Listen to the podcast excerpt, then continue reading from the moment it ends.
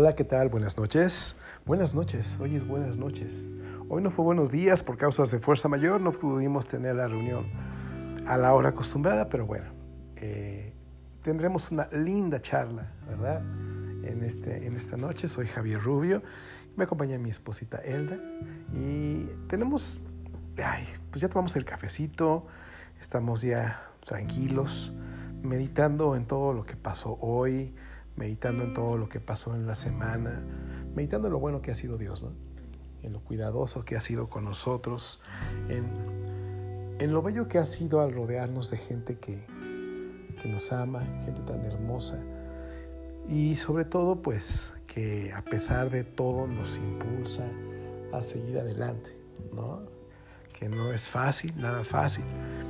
Y hoy quería... Mm, platicar un poquito, quería que platicáramos todos juntos, charlar acerca de algo muy, muy sencillo que todos vivimos, pero que se convierte en una maldición. E, en esos términos lo quiero, lo quiero manejar.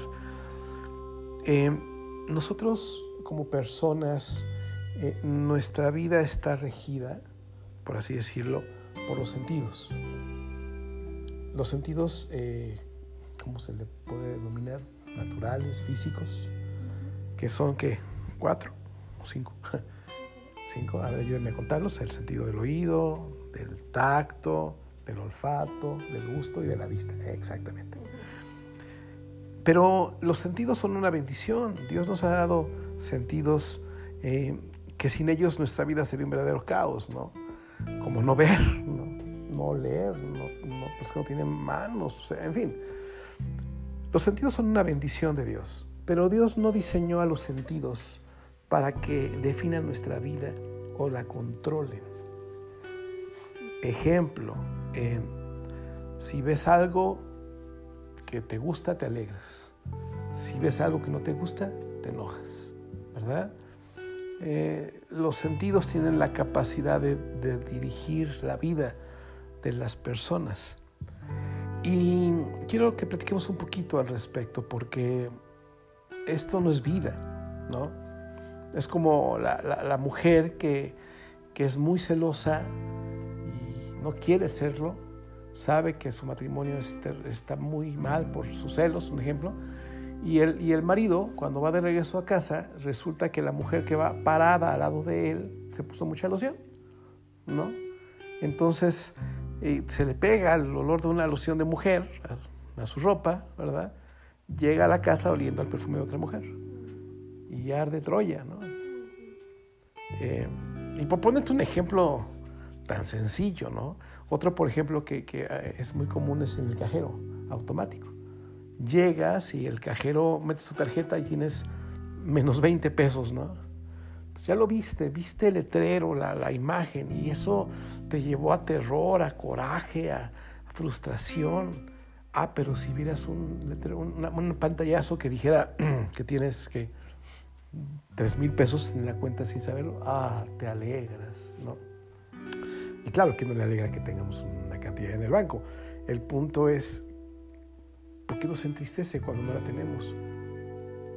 son ejemplos sencillos, ¿no? De cómo la vida de muchas, muchas, muchas, por decir casi todas, eh, es regida por los sentidos. Hay una cita en la Biblia que está en Isaías 42, 3, que dice, eh, no se va a romper la caña quebrada, ni se apagará la vela que humea. Quiere decir que cuando las circunstancias estén a punto de tronar a punto de, un desenlace fatal. Dios promete que no será así. Dios promete que Él tendrá cuidado de lo que parece que ya tronó. Matrimonios, negocios, salud. El Señor promete que Él es nuestra esperanza. Pero para poner un ejemplo de este asunto, o, o, poner esta cita como ejemplo de lo que estamos, para entender mejor lo que estamos hablando, la caña que se rompe, o sea, se quiebra pero no se rompe, ¿verdad? Entonces se quiebra y hace un sonido. y eh, la parte que se rompe empieza así como que a balancearse, ¿no? Entonces escuchamos, insisto, un sonido y vemos que se está rompiendo, que se rompió y que está, está ¿cómo lo dije? Balanceándose. Y la vela, eh, al momento de que humea, se está apagando, se está apagando y ya casi ya está oliendo el humo y, el, y el humo aparte se ve, ¿no? En otro sentido, en otras palabras, el sentido del oído, de la vista y del olfato me están estableciendo un pronóstico o un veredicto y un veredicto ambos negativos o, fatales. Ya se quebró eso, ya. Ya está humeando la vela, ya se va a apagar. Lo que está a punto de morir va a morir. Entonces, eh, ¿y cómo lo sabes? Porque ya lo oí, ya lo vi, ya lo olí, entonces nuestros sentidos establecen pronósticos, nuestros sentidos establecen, eh, determinan eh, veredictos.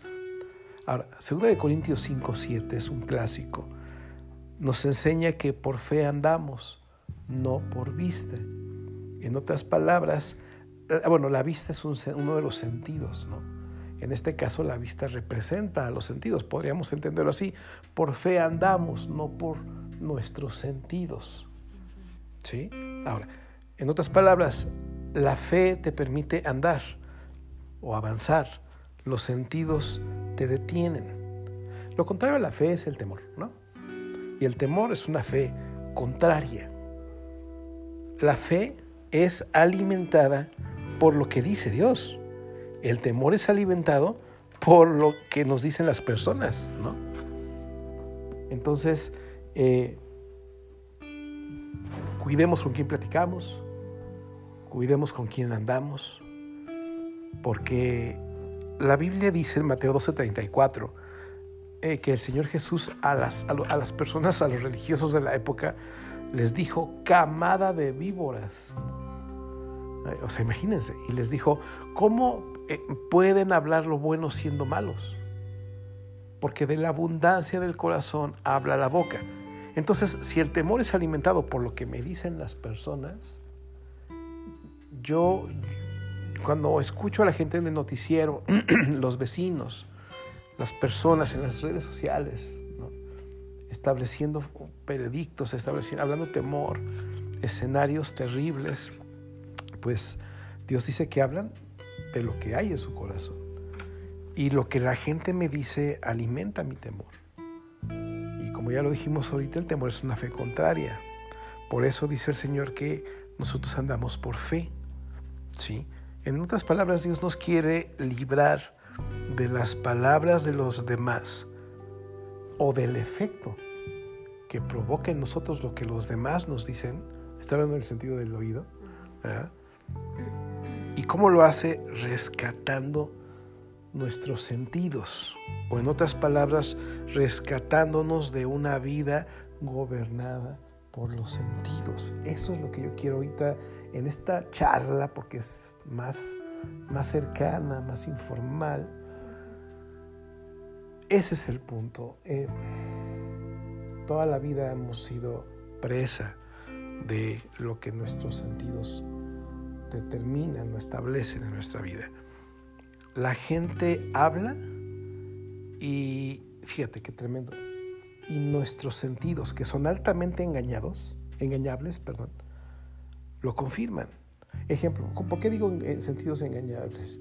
Si tú pones un vaso con algo negro a lo lejos, tú no sabes si es un vaso de café o un vaso de Coca-Cola. ¿Cómo lo vas a saber cuando otros sentidos se involucran?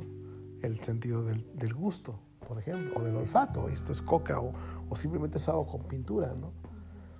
Los sentidos son engañables, engañables. Por eso cuando hablamos de la ley o de los juicios, tiene que llamar a dos o tres testigos, porque uno pudo haber visto algo que no fue. Por eso se confirma con otras personas. Los sentidos son altamente engañables, pero cuando la gente establece algo, nuestros sentidos lo van a confirmar, entre comillas. Entonces tenemos que ser libres. Dios nos tiene que rescatar de una vida mm, gobernada por nuestros sentidos. Lo que, nos, lo que nos permite avanzar por así decirlo. No es lo que oigo, no es lo que huelo, no es lo que toco, no es lo que veo, ¿verdad? Es lo que Dios me dice en su palabra. Por eso hay dos citas, dos historias, perdón, en la Biblia, donde eh, vemos cómo Dios rescata a sus hijos de, de, una vida gobernada por los sentidos, que en este caso es Éxodo 14 y, Lucas 1. Éxodo 14 habla de Moisés y el Mar Rojo, ¿no? Hace poquito vimos la película en Netflix del Príncipe de Egipto, ¿no? Y, y veíamos eso y me llamó mucho la atención porque eh, léelo con calma, pero a fin de cuentas Moisés y cerca de un millón de personas terminan enfrente del mar y detrás de ellos el ejército de Faraón listos para matarlos. Si, recuerdan, una de las plagas, o la peor de las plagas, la última de las plagas fue la muerte de todos los, todos los primogénitos en Egipto. Entonces, cada soldado que venía persiguiendo a, Israel había perdido un hijo. Entonces no, no era una batalla común. Era una, era un, era un, una batalla alimentada por el dolor, por, por un corazón desgarrado por la pérdida de su hijo. Yo creo que esa, esa batalla, yo creo que hubieran, si, Dios no los libra, los destrozan a todos. Insisto, por, por el asunto de haber perdido un hijo. Entonces, cuando llega, cuando llega Israel y Moisés al mar, pues todo lo que hacen es ver la situación y, el sentido de la vista determina un pronóstico. Ya terminó esto. Enfrente el mar, atrás los egipcios y los de Israel no sabían nadar. Entonces Dios le habla. Fíjate cómo Dios tiene que romper lo que los sentidos naturales establecen en nuestra vida. Le habla y le dice, avanza, Si no me recuerdo, no tengo muy fresco ahorita, pero sé que Dios le dijo, levanta tu vara, ¿no? Y, Dios dio una instrucción ilógica, para muchos absurda, pero Dios abrió el mar. Entonces, yo sé que tienes un mar delante de ti, yo sé que tienes un ejército detrás de ti, estamos en la espada y la pared, pero Dios es experto en hablar. Pero es curioso porque no habla a nuestro oído, habla a nuestro corazón, habla a, nuestra fe. Otro caso eh, muy, sonado fue el de Lucas 1, cuando el papá de Juan el Bautista es notificado que siendo ancianito, él y su esposa van a ser papás. Me parece que era estéril, ¿no? su esposa aparte de ancianita y estéril. Y este hombre cuando escucha la promesa de Dios que va a ser papá en medio de las circunstancias imposibles, él, duda, él pregunta, debate, y el Señor dice la palabra que lo deja sordo y lo deja mudo. Y le quitó eso hasta que el niño nació, o sea que estuvo por lo menos nueve meses sordo y mudo. Cuando hay cosas en juego muy grandes, eh, somos, Dios sabe que, que siempre hemos sido vulnerables a lo que nos digan, Y también vulnerables a lo que nosotros mismos decimos, ¿no? Es como el fútbol, cuando, cuando te autogoleas, ¿no? Es como cuando uno le dice al diablo, eh, pues no te necesito, diablo, yo puedo solito.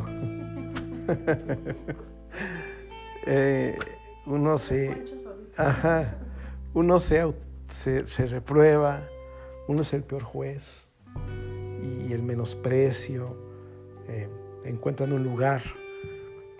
Y bueno, pues eh, así seguramente sacaría ser una persona así, ¿no? Con esa tendencia, ¿no?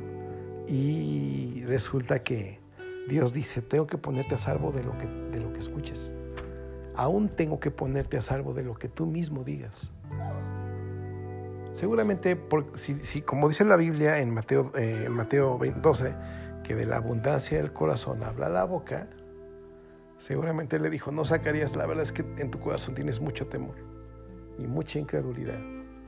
Entonces, si no te dejo mudo, te vas a salir de aquí y en vez de estar agradecido conmigo por la noticia de que vas a ser papá, y no solamente de que vas a ser papá, sino que vas a ser papá de un del niño o de la persona que va a preparar el camino del Señor Jesús para la salvación del mundo entero por todas las generaciones, vas a salir de aquí, en vez de estar contento, vas a salir de aquí dudando, reclamando, cuestionando y poniendo en peligro la promesa de Dios.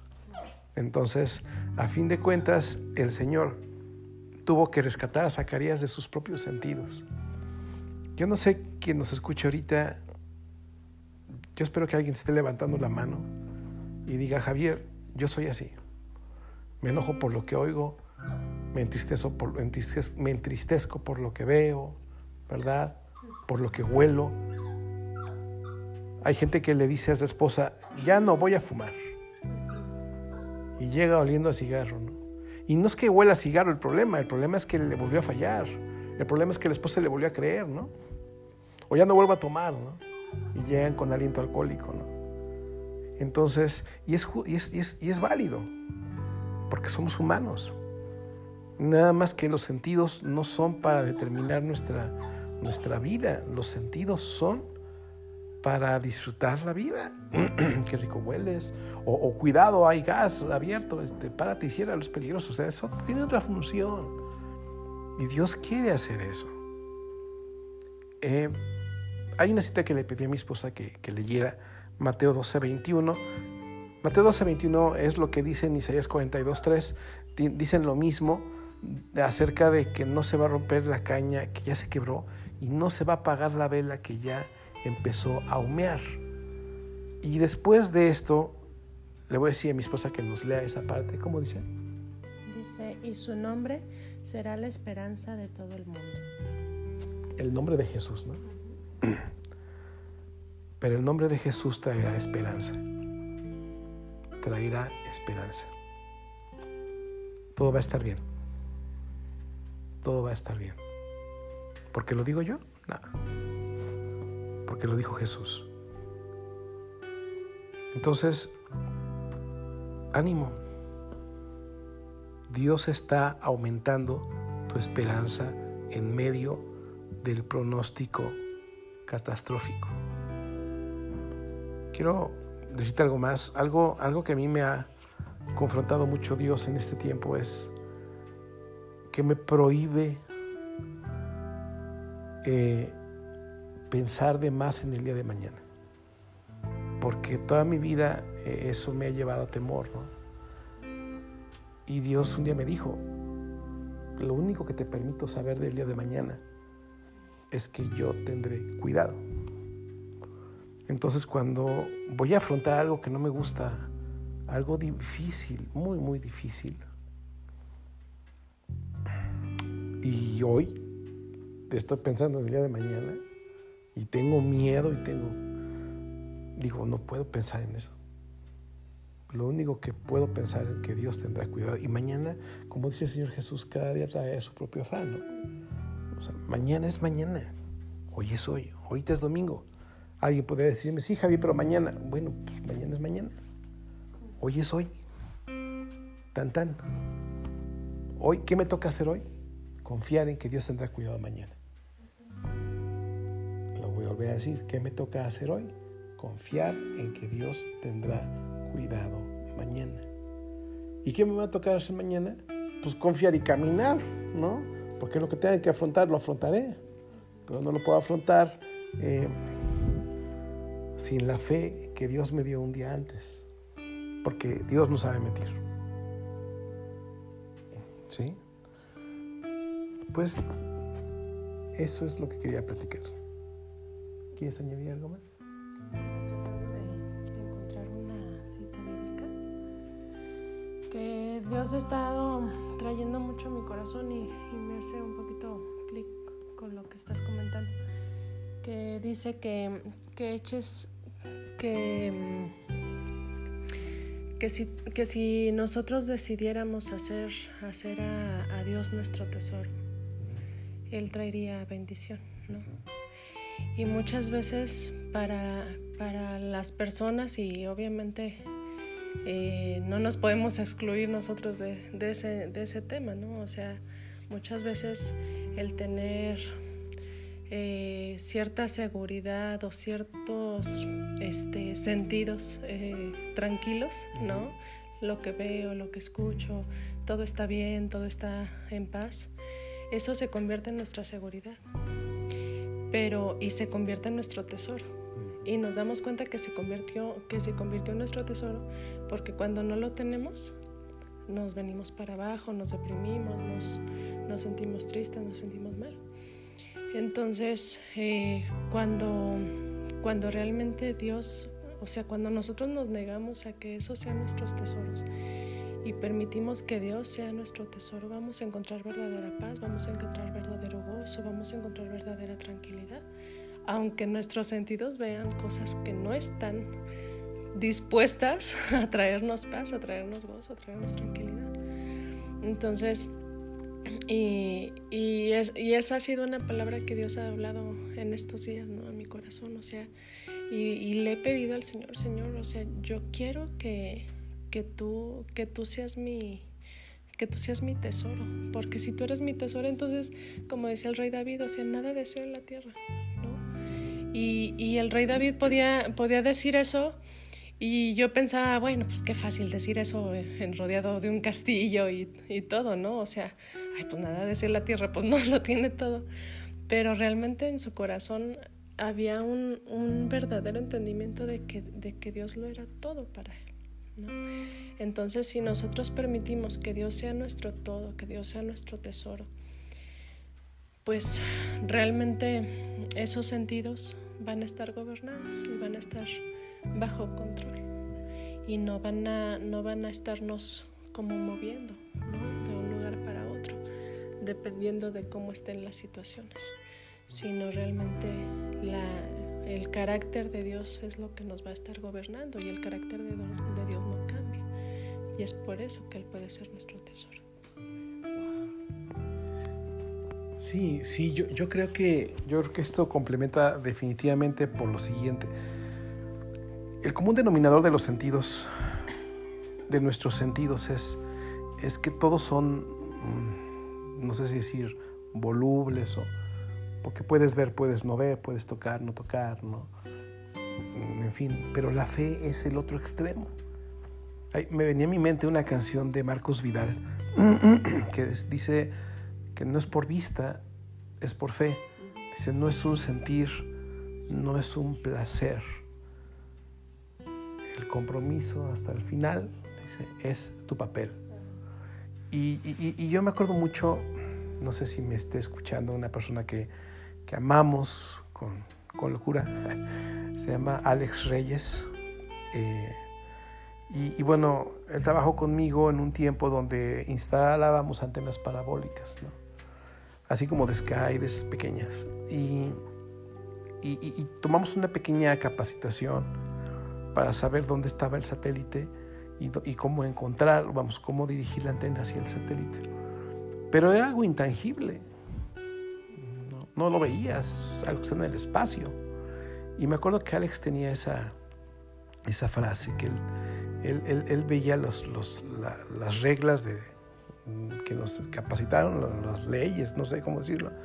Y entonces levantaba la mano y, y, y señalaba un punto en el espacio y decía, ahí está. Y todos volteábamos a ver y decíamos, ahí no está, no lo veo. Pero él no se movía de ahí, siempre decía, ahí está. ¿Y qué creen? Ahí estuvo. Siempre, todas las antenas que él puso estuvieron bien puestas. Porque él decía, ahí está. Y eso, me acuerdo mucho porque es lo contrario. Nosotros tenemos de los sentidos, nosotros tenemos que ser gobernados por la fe que provocan las palabras de nuestro Dios en medio de las circunstancias difíciles. lo que le daba certeza de que allí estaba era lo que había leído, ¿no? O sea, él confiaba en, el, en la capacitación, en, los instrumentos que les entregaron para, para, sea lo que sea, esté nublado, esté soleado, él sabía dónde estaba, ¿no? Porque él confiaba en lo que se le había enseñado. Es lo mismo con nosotros. O sea, si confiamos en lo que hemos leído, en lo que hemos aprendido de la palabra de Dios, podemos confiar que Dios ahí está, ¿no? Aunque no lo veamos, aunque no lo sintamos. Aunque, veamos cosas que nada que ver. O, que, o, ajá, o, que, o aunque nuestros sentidos vean otras cosas. Dios ahí está y las cosas van a estar como Él ha prometido que estén. Wow. Bueno, pues, en resumen, Dios nos libra de la maldición de una vida regida o gobernada por nuestros sentidos. Él rescata con su palabra a sus hijos de una vida gobernada por los sentidos. Ánimo, ya lo dijimos, Dios está aumentando tu esperanza en medio del pronóstico catastrófico. Por fe, no por vista. Por fe andamos, por fe avanzamos. Este miércoles no te pierdas el estudio de Mateo 13. Eso va a abonar tu fe. Abre tu Biblia, ábrela en el Nuevo Testamento. Si no sabes por dónde, en el podcast métete a los capítulos anteriores de Mateo, ¿verdad? Si de plano estás muy confundido y no sabes por dónde empezar, abre Salmos. Y el punto es que tu corazón se exponga a una palabra de Dios que va a pesar más que toda la información brindada por tus sentidos. ¿Sí? Déjanos orar por ti. Déjanos poner tu vida en manos de Dios, a tu familia, tu salud, tu economía, ¿verdad? Eh, vamos a, creer que la esperanza aumenta porque Dios prometió que lo que ya se rompió, o lo que ya se quebró, mejor dicho, no se va a romper. Lo que ya está humeando no se va a apagar. Tu matrimonio no se va a apagar la fe de tus hijos no se, en Dios no se va a pagar. Tu negocio no se va a pagar. Porque el Señor dice en su palabra, ya lo vimos en Mateo 12, 21, que Él es nuestra esperanza. Y Él va a ir en contra de lo que nuestros ojos, nuestros oídos, nuestros sentidos establezcan. Gloria a Dios, ¿no? Vamos a ver. Bien. Gracias, gracias Dios. Gracias papá. Gracias por esta charla. No podemos eh, empezar el 2021, ya se acerca, con, con la misma tendencia que hemos vivido siempre. No es por lo que vemos, Señor, no es por vista, es por fe. Señor, podemos entender que, que no nos espera un 2021 sencillo, pero sí podemos creer y podemos tener esperanza de que tú no nos vas a dejar, Señor. Tu palabra, como decía mi esposa ahorita, dice en el Salmo, dicen Salmos, ¿a quién tengo yo en los cielos sino a ti? Y fuera de ti no deseo nada. Mi alma y mi, carne y mi corazón desfallecen, pero mi roca eres tú. Señor, como dijo mi esposa también ahorita, lo retomamos, no la gente valora tanto lo que ve, tanto lo que oye, tanto lo que lo que siente, lo que toca y lo valora y lo hace su tesoro. Nuestro mayor tesoro es lo que tú nos has hablado, lo que tú nos has prometido. Llévanos a un punto en el que lo único que tengamos y lo único que necesitemos sea tu voz, esa luz en medio de las tinieblas.